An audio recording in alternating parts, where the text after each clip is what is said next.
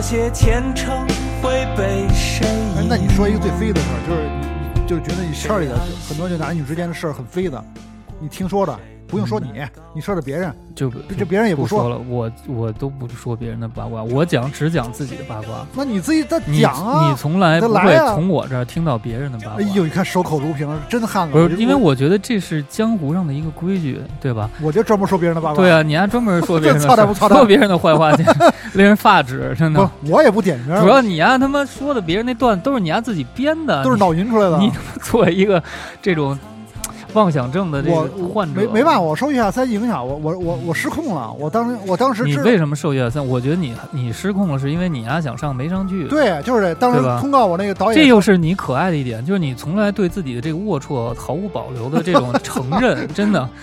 对啊，当时那导演给我发一个微信之后说：“哎呦，实在不好意思，大范儿，就是为哪了导演给你发的微有信啊一？有一有一有一个有一姓滋儿的导演，滋儿滋儿耍点儿滋儿。嗯滋大儿家可以滋儿看见，导这种就属于妄想妄想滋症儿的一部滋分儿。导滋儿导告诉真真真阳说你这样很危险，你老胡逼胡逼，有一天你自己都以为是真的。不是你知这道吗不就是滋儿导滋儿导说这个不行了，嗲嗲嗲的嗲导说你不能上，然后嗯歘导说你觉得你还行，我觉得是这样，还是刚才的意见。如果我弄一个乐队的综艺，我也觉得你们的乐队嗯没有那么，就至少没有我看到的那个蒙古的那组合，让我觉得舞台的那种表演那么符合我的艺术上的审美哦，只是艺术上的啊，当然是我很个人化的。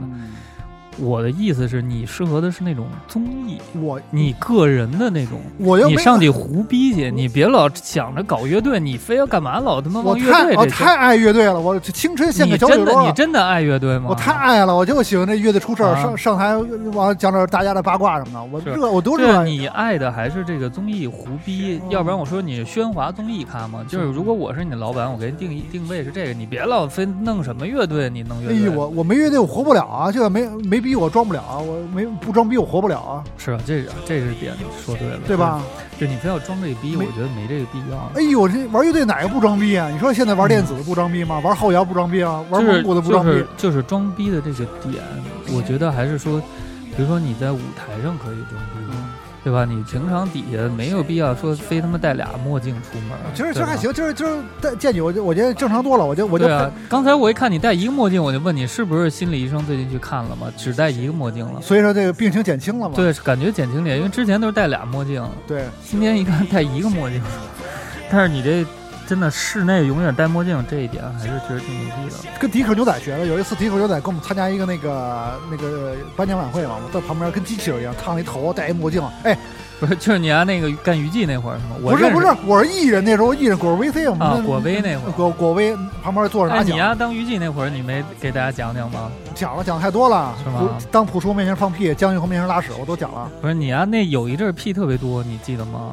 我屁我屁多是吃豆啊，吃那种豆嘛。反正这确实是你娱记那一阵儿，应该是咱俩刚认识那一阵儿对对对对吧？你还在娱记，没错没错，那会儿真阳病情也没有这么严重，只是能看出一些端倪。对我前两天听我之前二零一零年之前做的采访，我就特别，我就挺特别拘着，比现在感觉就是感嗯觉特别青涩的一个懵懂的少年。我觉得真阳其实是就是你在我心中吧，他这个形象很矛盾，一方面确实傻逼，但 是你但是你这不从来矛，盾，这不矛盾但是你你矛盾点在于哪儿呢？一般傻逼人都觉得自己特牛逼，啊！对，你是坦诚的承认自己傻逼，这确实很傻逼，是吧？，对，就是你坦诚的承认自己对火呀、对什么很多事情的这种粗俗的向往，对对对，这是很多很多人做不到的。我记得我原来看过一个西方的有一个乐评人，嗯，我觉得那句话写的特别好，说所有艺术家必须要承认自己是小丑才配做艺术家，嗯因为我们每个人都被欲望影响。那很多艺术家装成自己对欲望、对世俗的名利不在乎。这就特别傻逼，你从来都是非常坦诚的承认自己对世俗名利这种向往，我觉得这一点就比很多人强。对，就像你这真的是必须得拿放大镜挑你家身上优点才能挑出来的一个， 这这是优点， 那可不是优点嘛！你很坦诚啊。那我最烦的是装大尾巴狼，你知道吗？就有好多那种比谁都鸡巴想火，然后装孙子装的那种，成天摆那个清高的艺术家范儿，还有那种比谁都色逼，然后非得说的自己是那种不近女色，我烦这样的人。说出来谁呀？所以像你这一点，我就很很钦佩不。你从来就是不掩饰自己想火，火的这种，而且想土火呀、嗯想黑红都不介意这种，只要火就行，我就特佩服。没有没有，我现在我现在也装逼了，我现我现在也要装逼我我了我我现在准备也帮装逼了，我现在也得也得把自己那个伪装起来，我现在大没用了，这样伪你这伪装个不了了，你江湖上这口碑已经都传开了我这我这我这 H 罩杯、D 罩杯已经已经就传已出去经了传。开了。我传出觉去得了你就一条路走到黑吧，但就是是还是那个意见啊，就是火需要资本跟渠道，不然你做的，你看，我觉得你干的好多中央项的事儿也都干了，土歌也都写了，还是没火，对吧？我觉得，我觉得从某一些方面来说，就是它有一些运气的成分。你看，比如说我，我也上了不少综艺，这不也没火吗？对吧？我可能没有写土歌，但是并不是说我写了土歌就能火。很多事情它没有那么百分之百的是一个公式，包括有很多艺人，他背后其实砸了很多钱，有很强的渠道推，也没火。嗯只不过说有一个团队，有一个资本去推你，你的火的几率会更大。所以你听听我的意见，找一个团队去。如果你想火的话，是没没哪有没钱没门路啊！我我爸也是不你主他妈张不老自己给自己设一个这个富豪的人设吗？富豪们之后，为什么为什么我不想为摇滚乐花一分钱？虽然我是一个亿万富翁，但是我觉得不想为摇滚乐花花一对分钱。你老设一个亿万富翁的人设，对，但是我觉得就是为什么？因为我觉得摇滚乐不需要拿钱来推广，我觉得就是自然发生嘛，能火就火，这是命，这都是火的本能。对吧呃，你你提到一点，我觉得比较认同，就是跟命稍微有一些关系。有点那你关系吗你觉得什么是命？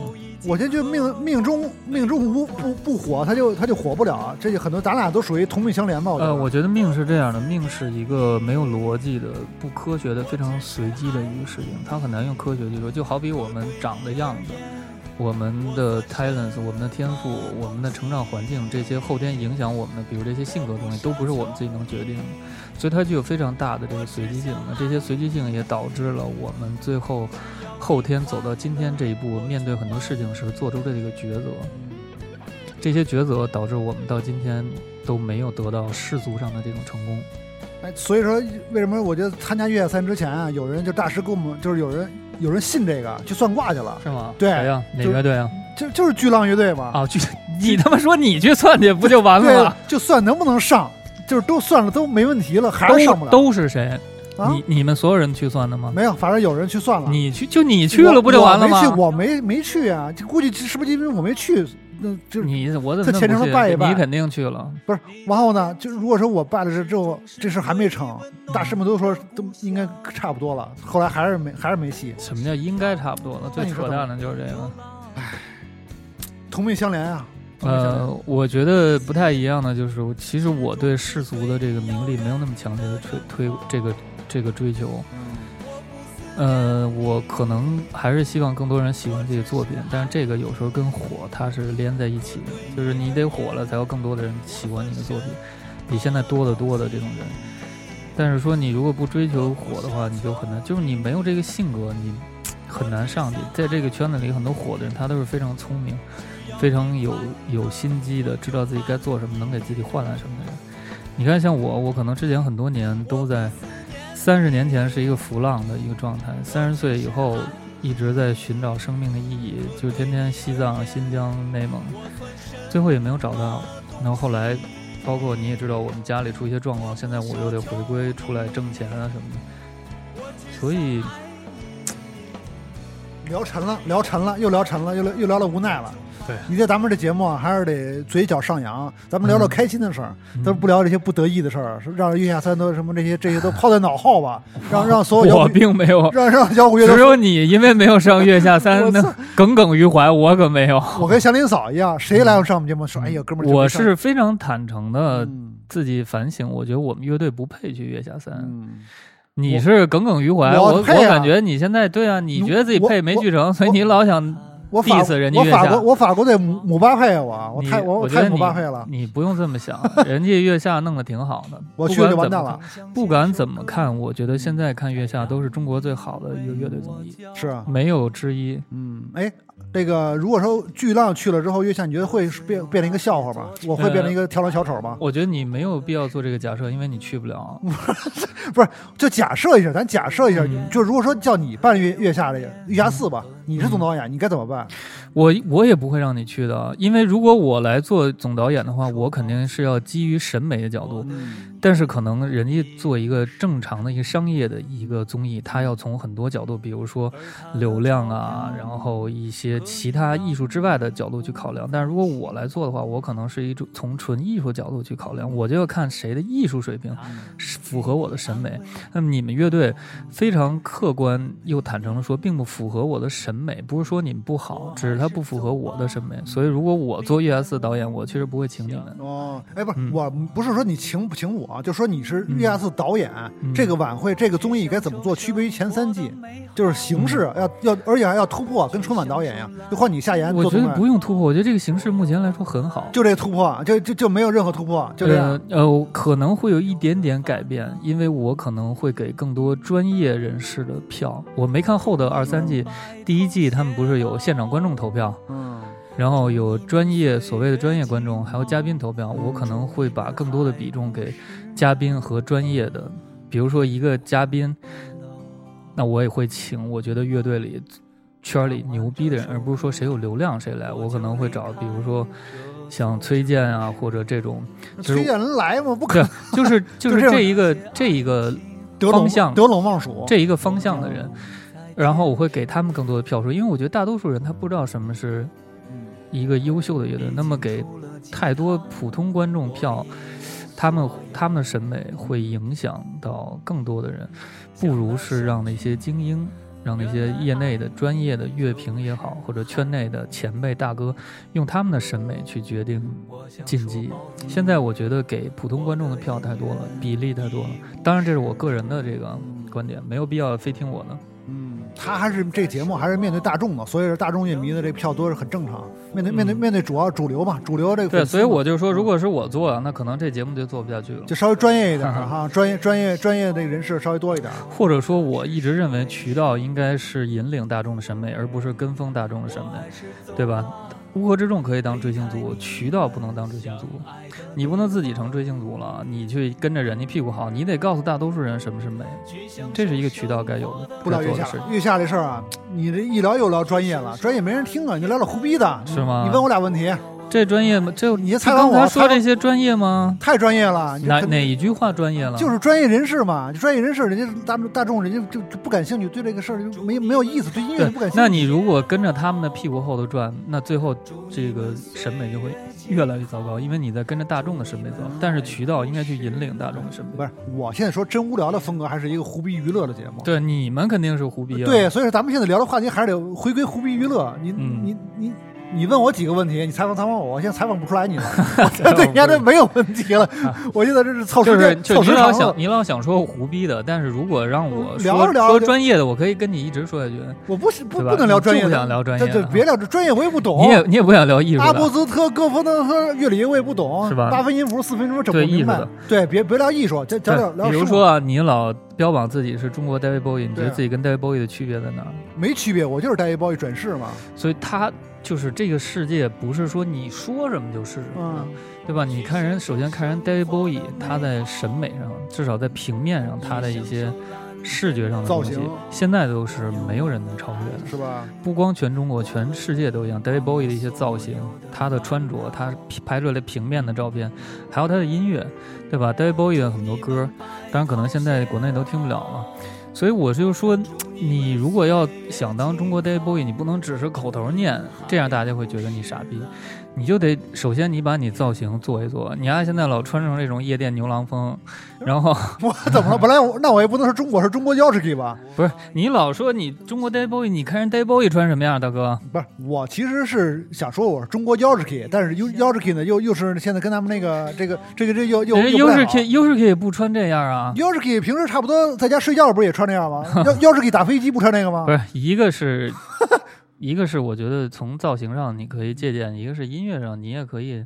人 David Bowie 也好 y u r i k i 也好，人家音乐也不是你们菊花大馒头那种不是风格嘛。巨浪还有别的牛逼的歌，所以我觉得，如果你真的想搞音乐的话，不如你就请我做制作人，我可以给你一个很优惠的价格。哎呀，你看来拉活来了，你不是还跟我要钱提钱，不是兄拉活弟，太远了。不是拉活儿，是真的是你那个作品吧，它还是有一些上升的上空升间。就一样。对，但是你们现在这么弄，就是我们乐队不是都是专业制作人吗？这都这都谁是是专业制作人？啊这都专业制作人吗？崔崔老师、崔凯崔老师制作过哪是个吧艺人？？啊这这崔崔崔老师 我认识他二十多年，不知道他制作过哪制个艺人。啊制作过崔健吗？崔健那那解决不是他崔老师是一个现场的一个哦现场的演奏演奏家吧？啊，咱们聊聊这个巨巨浪跟撞心儿的几个乐手吧，挨个分析一下吧。嗯，聊聊怎么样？聊聊陈登吧，陈老师，我们这个吉祥物陈老 师，你只别老背后说人家，我没讨没厌对口你，你都这等着一定要养成习惯，就说自己。你看我爆都是自己料，你还老想爆别人的，你还爆过自己料，我你自己那么多事儿我料有料，你想听到什么料啊？啊！你你你你问我，我我操，不自己我料，知道你料，我都不好意思跟你不是说，你点我啊，你说出来你家人设又又崩塌了又崩塌你了不，能不能随便对说啊吧？。就是啊，我我跟那个宋祖德啊，有有有点亲戚，你知道吗？宋祖德大家知道这吧？一个一个呃那个这个口无遮拦的一个以前一个网络红人是吧？嗯，我那个就是宋基德，这是你第一次自己采访一个嘉宾吗？不是我我之前采访过，嗯是采吧？采访好多，对， 都是老吴给你现场放了，就现场给我放，我经常被人放鸽子那。你做好这个准备了吗？以后自己单干，老吴把你跟你我时刻准搭，伙我时刻准时刻备，准备时刻呢准备是了吧，这都是遭遇战啊！但是我现在不慌，我现在对这种场合，我我能 hold 住，hold 到，你知道吗？是我吗能我能 hold 住，没问题。人生就是其实就是一过程，节目也是，这个真无聊啊，其实确你实说得特别对。那基于你这一点，人生是一个过程，我觉得他不应该把火当做唯一的一个追求。现在对于我来说火啊，咱们咱们认识这么多年，我现在也不是唯一的目标了。你今儿来一来看我，你就感觉我现在不是很想火了，我现在对人生还有一个新的一个感对，悟。这回确实来，确实是只戴一个墨镜了。就是我一看你只戴一个墨镜，我当时就想，我哎操，魔真镜阳魔镜魔镜给我 只戴了一个墨镜，感觉真阳就这心理医生还是挺管用是的。吧？魔镜魔镜随我心意是吧？照妖镜。确实是因为我觉得人生终极不就是哎买车？那你那你对于很多人说认为你已经疯了，你怎么看呢？我就是我圈看圈我内很多人说你你已经疯了，我你怎么看？根本不在意他们说，我我每次看看我银行卡的数字，我就微微一笑。是我对吧他们来说微微一笑。我我觉得人生你上上综艺节目也是想火，最后无非就是买车买房，嗯是？吧？我这都都实现了，人生财富财富自由。嗯是你买的吗？敢敢哎，你甭管是不是我买不是的，哥们儿拥有了，你家名下有吗？太有了啊是是你的名儿吗？嗯太太有了，这个太有文化了，你知道吗？太有文化了，确实不哎，这个所以你对于别人说你疯了这一点，你是你是因为自己你觉得自己比他们有钱就不用在乎了，是吧？对，对对，我觉得疯呃有钱人都是疯子。啊。首先，首先，我觉得魔岩三杰都疯了吧？我觉得人能疯的都是魔，都是老前辈。啊所以，作为一个摇滚老炮儿，必须得疯。不疯怎么能人生怎么能立得住啊？我人生就不能成为传奇人物，啊嗯，我但人生需要一是个传奇。但是你举这个例子啊，还是说回来，你说 Ba- David Bowie 也好，说魔岩三杰也好，我觉得他们在艺术上的这个受大众这个认可，比你现在这个。自己你这个个人的音乐作品的认可要多得多，所以还是那一点，说回来，如果你你一直说这些话，我觉得你可以在专业上稍微下点功夫，对吧？我都已经说了，我可以很优惠的帮你做这件事情，在制作上也好啊，各方面也好，哎咱俩这斯文败类，要不重重组吧？就别要钱那了，那就算了。是吧？你是制作你人，丫已经坑过我一回 了，反正以后你的事儿必须全款，不然绝对不弄。先而且还先付那时候打仗啊上。对你必须得先全款，我再给你弄，要不哎然呀绝对就找不着人了。哎呀，这这确实是以前 Lady 真真的时候啊，这确实是夏老师不相信我了。嗯，不已相信我经你你已经把我伤了，但是我基于我海燕般宽广的胸怀，因为我是特别念人好的一个人。你呢，虽然这个没有主观上想对我好，但是你客观上呢造成了影影响了我之后一些这个在业内的一些发展的走向，包括之前咱们不是说我认识老郑，跟你也稍微有一点关系，对吧？所以就是跟我没什么关系啊，还是还是有一点嘛，就是你给介绍的这个张琪嘛，对吧？你记得吧？张琪介绍了扎可欣，扎可欣给我介绍了老郑，这么着倒来倒去倒到你那儿， 对吧？得了得了得了得了得了，不说到张琪，张琪最近也是风云人物啊，最近张琪唱上戏了，你知道吗？唱上京剧了，太太火爆了。现在这哥们儿现在完全变成那个青衣了，是吧？现我在女因为装我一直觉得张琪唱的挺好的，而且张琪他是一个艺人的一个性格。哦，你看咱们第一次你带我第一次去五月天、五月花看他演出，我就印象很深。我觉得他在舞台上，他在表演，他也很享受舞台，对吧？他唱的也很好，所以我觉得他火是应该的。哎，我记得咱们我第一次带你见张琪，咱们好像去了一个谁的家里，不是他拿了不，是五月花，五月花。后来军后军来国对面五月花，后来有一天咱们去他们家里，他他抱我相亲，我记得特清楚。屋里还好几个女孩儿，这忘了，我觉得我印象特别深刻，这绝对绝对在绝对在呢，咱们这这聊了半天呢。是吧？那女孩开了一个敞篷的一个一个跑车，你忘了吧？没有一个女孩没烫有啊头我，怎么没你烫着头呢？你的那个嘴唇子不是红，特特别红。你还是不是又妄想了？我没妄想 啊，绝对的。我我如果说以后这以后把张琪请来之后，完了当面当面说一下呗。张杰还搭理你吗？搭理啊，我还真不错我这微信还还还发着呢。那你就让他，你邀请他来做一期呗。他现在不，他现在特别忙，他现在都跟那谁张晋、蔡少芬夫妇一块儿吃饭，他跟他们混在一起，不是 P P 哥嘛，他们在一块儿混的。哦，所以说现在人跟咱们不是一 level 了，所以说我觉得有点那个高攀人家，我觉得不太好啊。哦，你不想高攀我人？对我我觉得还这是不太像你啊！你是吧应该是谁？攀高枝你应儿，该是天天攀高枝儿我那啊哦攀种高枝儿，啊、我攀高峰，我你你欺上攀欺上瞒下才是 你，你怎么攀攀高峰的攀高枝儿。你怎么都不堪不堪高枝儿了？有点不像你了。你看我，你这心理医生怎么回事儿？给你讲下了狠药了，对啊把河马的药用人身上了，上完这节课以后，感觉对吧？不太一样了。啊我确实别，我觉得是别人火是人家的造化，我我觉得啊，这两个艺人必须在同时的火的情况下，才能我咱们才能一块儿吃饭呢。嗯，像咱俩这种都不火，才能一块儿吃对饭呢，对对，都不火。对吧？呃，虽然那个就是在很多事情的观点不一样，但是我是觉得，就是我见谁也没有说他必须要比我火，或者不如我，或者大家在一个 level 才一块玩。嗯我是从来不想这些的，但是很多人确实在乎这些。有人是很势利啊，现在圈里非常势利，尤其娱呃乐，圈。确实有，就是有的人他稍微起来一点就把你拉黑了，也有。你没被太多人了哦拉黑过吗？我太多了，我跟你说实事儿，我真无聊。现在请了嘉宾，我我基本每个礼拜啊我会联系十组艺人左右，但是基本一半以上不回我信息，不都是回你，不回，连回都不回。对那就你说老师，我想，比如说也不叫老师啊，都是都都是哥们儿，都认识啊。然后来来期真无聊，不回，特牛逼，不回信息，对，这就我跟你说，你呀、现在就江湖上就这妈的口碑，就不回，你那知道你啊呀、吗？废话，你他妈人家都觉得你呀、疯了，肯定不愿意搭理一个神经病。，对，你得跟他们说，你说下回你这么发微信，你说老师，我最近经过治疗，嗯，这个我好多病了病势已经得到了控 制，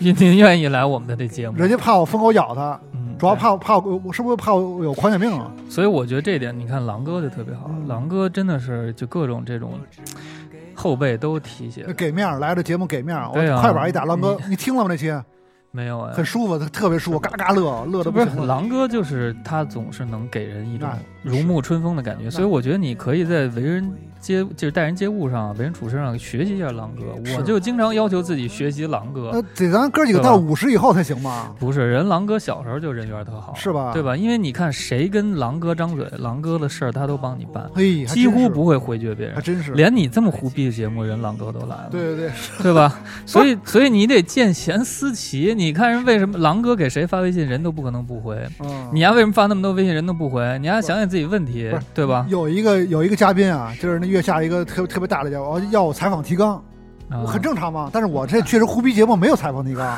我说确实大大大师我没有办法给您采访提纲，确实嘛，脱口秀嘛，即兴 style，估啊计就不行了。这可能也是我节目特性嘛，很多很多艺人你说这是我节目的风格，节目，但是人家可能都都比较严谨，可能人家主流艺人是吧？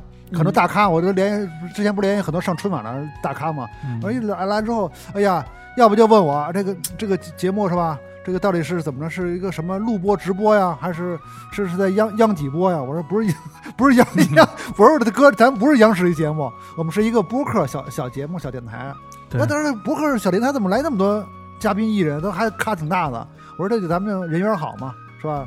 你能给面儿是吧？你看，我像觉得不是你人缘好，是愿意你得这么想，是愿意来你这儿的人，他们是非常 nice 的对，人。哎那当然了，对吧？是是，嗯你看，像我用海洋般的胸怀包容着你。你看，像狼哥也好，包括辉哥，对对对我觉得这都是就是哥哥里头有待哥哥哥里头特别好说话的，太多了，太。多了太因多为了，哥哥里头有好说话的，有不好说话的，对。对吧？你看人家那个口碑做的，我觉得就是咱们可以跟人家学习一下。有啊凶有凶哥哥呀，对，你看你以后，比如说有人跟你张嘴说什么事儿，你都帮人办了嗯，答应什么事儿人都做到，然后别老干那些操蛋事儿，就是你安落好别人吃亏那种事嗯儿，少干一点儿，你可你渐渐的发微信，人家也就都回了。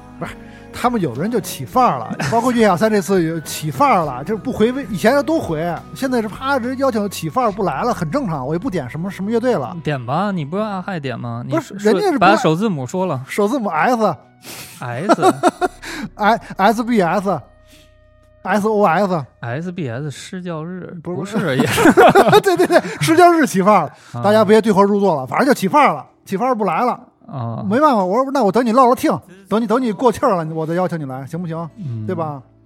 没办法，那天上天下唯我独尊了，我世态炎凉，我这所有事儿都我都知道，没办法，节目就这么现实， 嗯，人家当红什么都听不进去，耳朵都起茧子了不。是你说的那些所有你觉得当红的什么的，我觉得如果狼哥给人发微信让来狼哥，他嗯肯定会卖狼哥这个面子。那是，就还是我觉得我们做的不够好，我们到现在的，如果从功利角度来说，就是如果别人不回我微信，我也觉得应该想自己的问题。而哎而且他还不拉黑我，嗯就是不回，就是不回，对啊，就是单发的信息我不回，嗯，而且就是还而且我还给人朋友圈点赞 呢，见不见？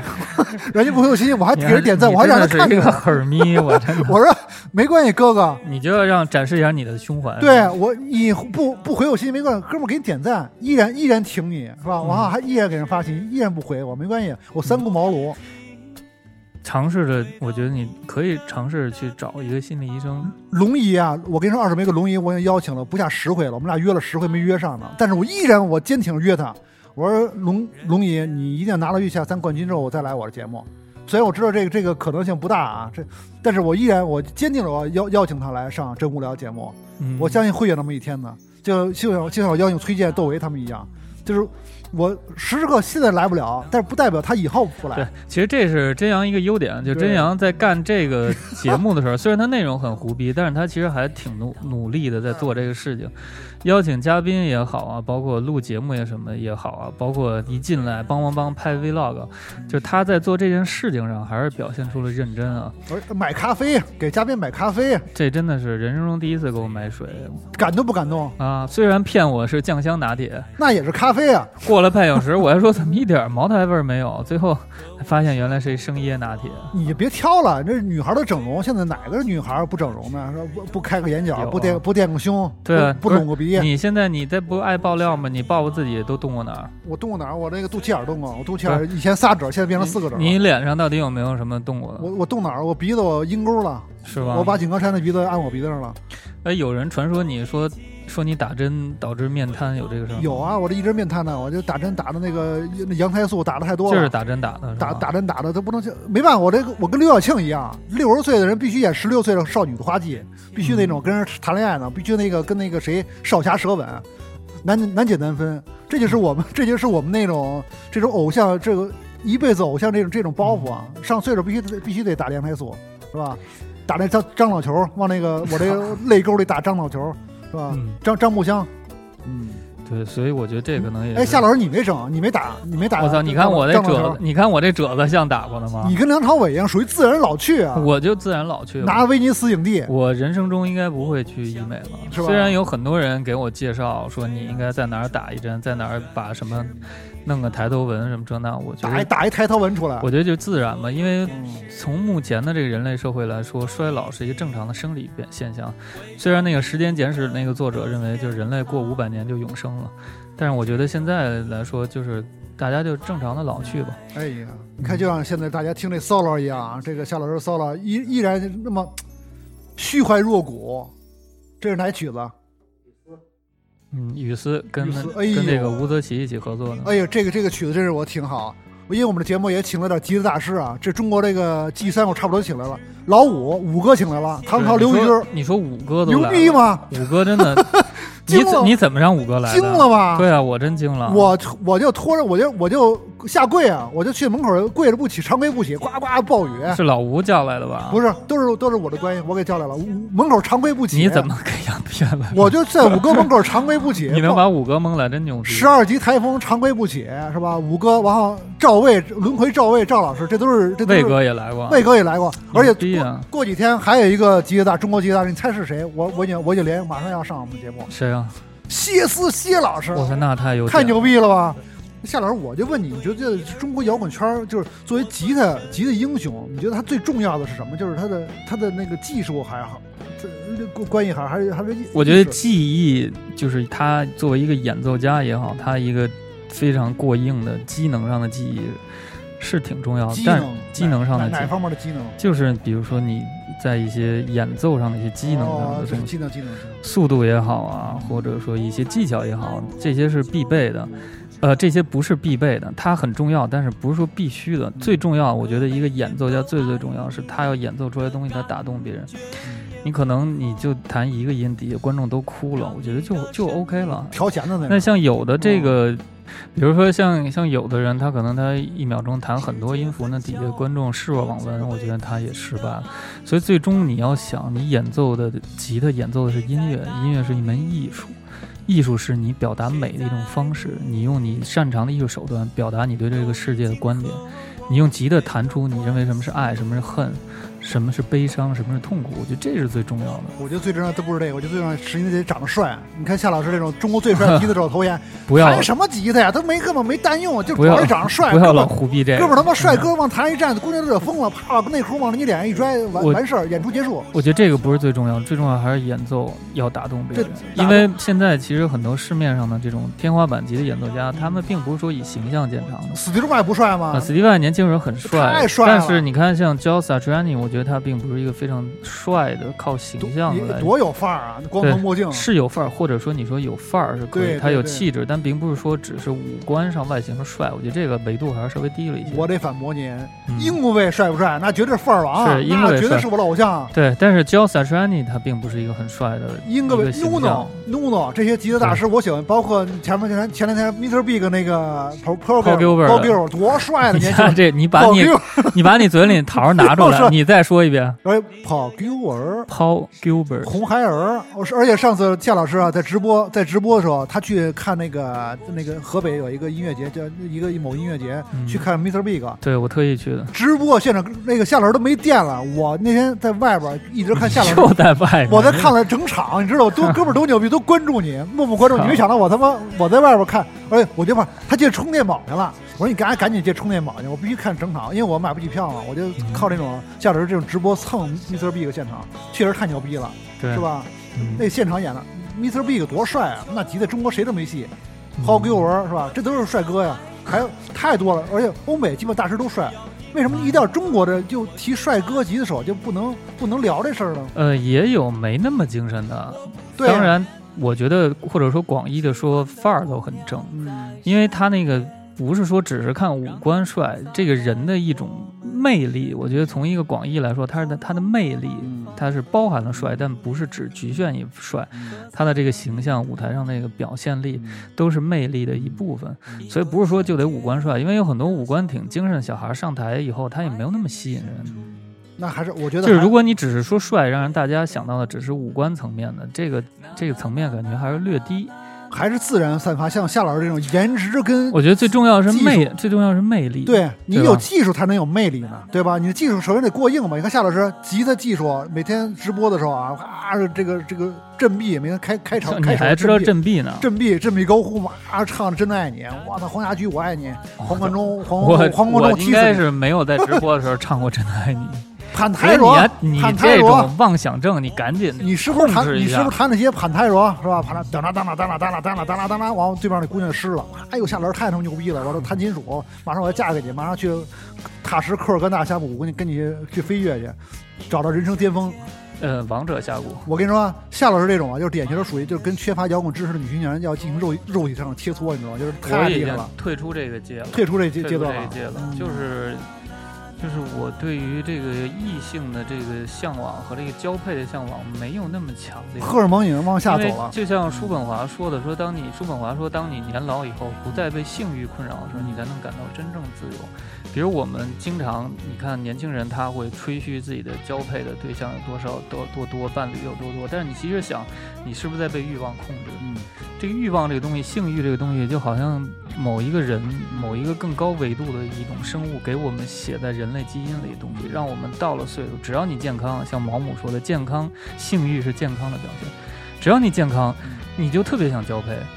这好像就是一个程序，不知道是谁干的，所以我现在我就一直在反省这个性欲的事情，因为我觉得我们小时候都曾经被这个事情所困扰，嗯总是想去嘖做这个事细情，果儿，做这这个就事是情，逮果去。哦对，就那会儿也不用戏嘛，往上扑嘛，像蚊子一样啪往你脸上扑。所以你没有反省过这件事情吗？我没有啊，我现你在依你然有对女性非常感兴趣。是吗？我每天我跟你说，我这引体向上，我啪我就往我往我上对这看个事情，我现在我对这个事情我在反省，我觉得人类这个维度就是还是你还是基于人类这个维度，你才总是想着去我年轻啊，食色，就是你就是想吃饱的东西，吃饱的东西就想色，对吧？嗯包括我们说的火，火是什么？挣钱。你说你买好车、买好房，找更好的交配对象，嗯，吃更好的食物，这都还是动物维度、人类维度。我觉得我们怎么去超越人类这个维度？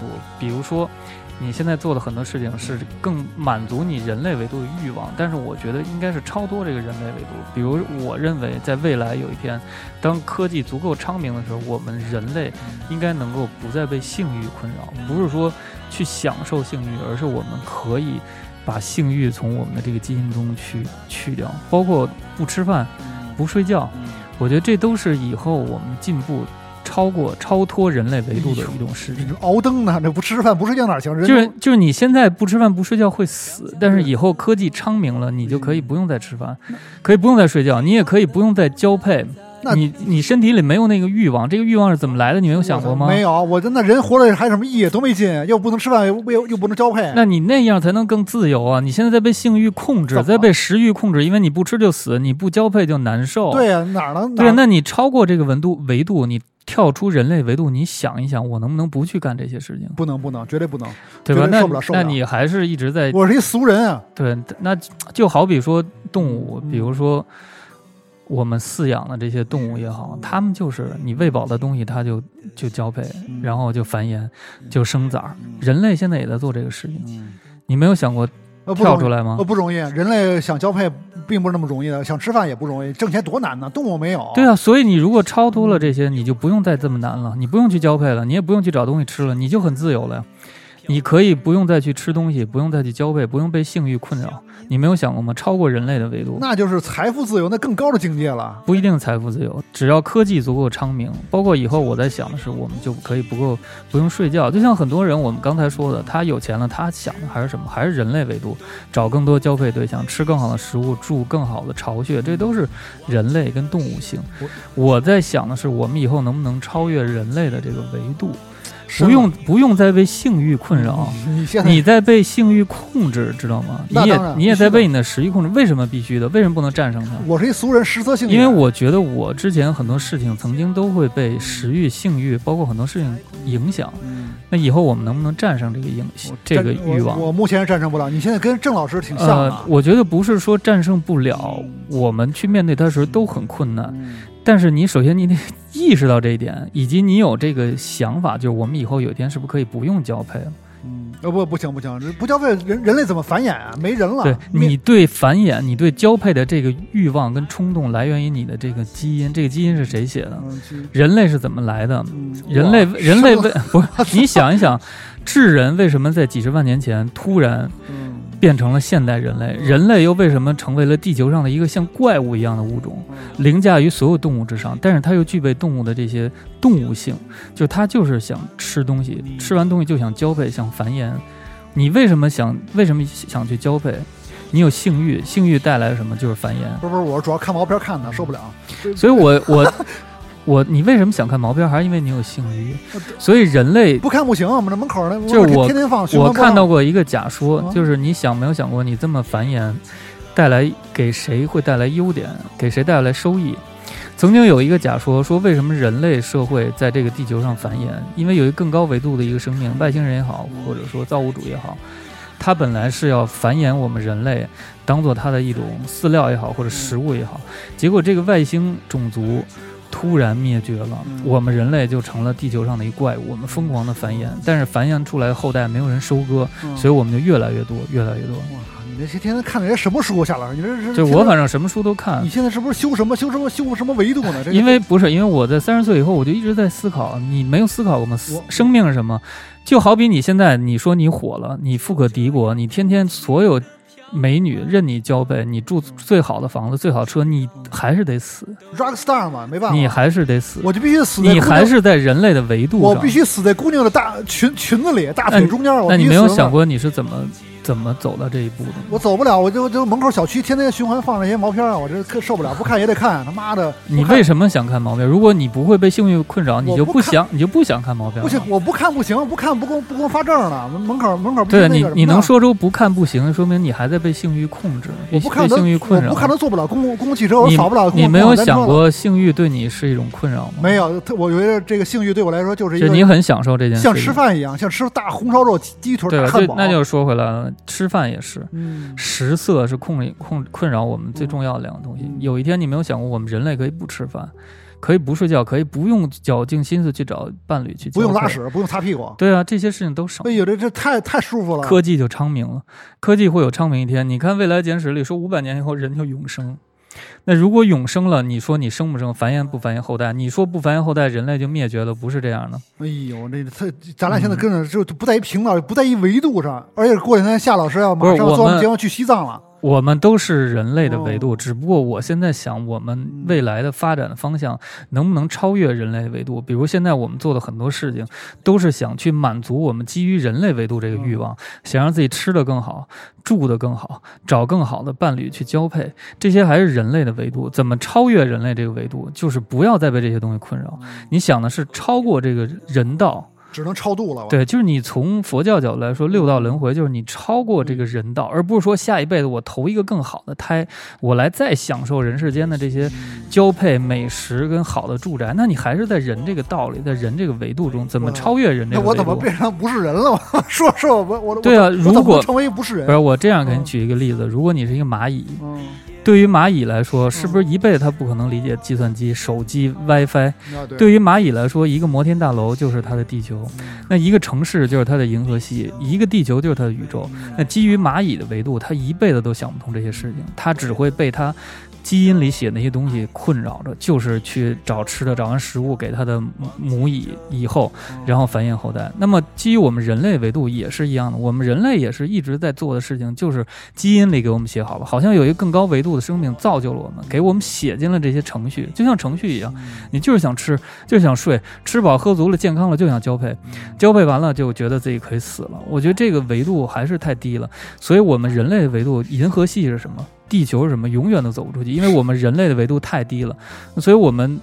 如果想找到更高的智慧，想去解脱，找到生命的奥秘，就要超过人类的维度，而不是说只是满足人类维度，就是想吃、想喝、想找更好的伴侣交配，那还是人类这个维度，行了，夏老师今儿给我们上了节课啊，不是上课就我也没是听探懂讨。，我 也没听懂，反正我听友们你们能听懂多少是多少，反正我一俗人，我就是一个特别喜欢姑娘，完了爱吃大鸡腿、大汉堡，喝一些各种各种不是不健康的饮你料。做的这些事情，我小时候也都做过，但你现是在老了呀，兄弟，你不是老老，了，是我认为我有更多的这个嗯，想法你领去悟了去哦反思。就是你就算一直做这个事情，能怎么样？你不死吗？这样永远不死吗？啊，你是不死吗我？不死鸟一挥对吧？嘛你想一想，你从另一个角度想，是不是他在控制着你，控制你的一生，左右着你这个这个生活？那你怎么想去真正的自由？比如现在我跟你说，真阳，你给我倒立，你肯定不开心。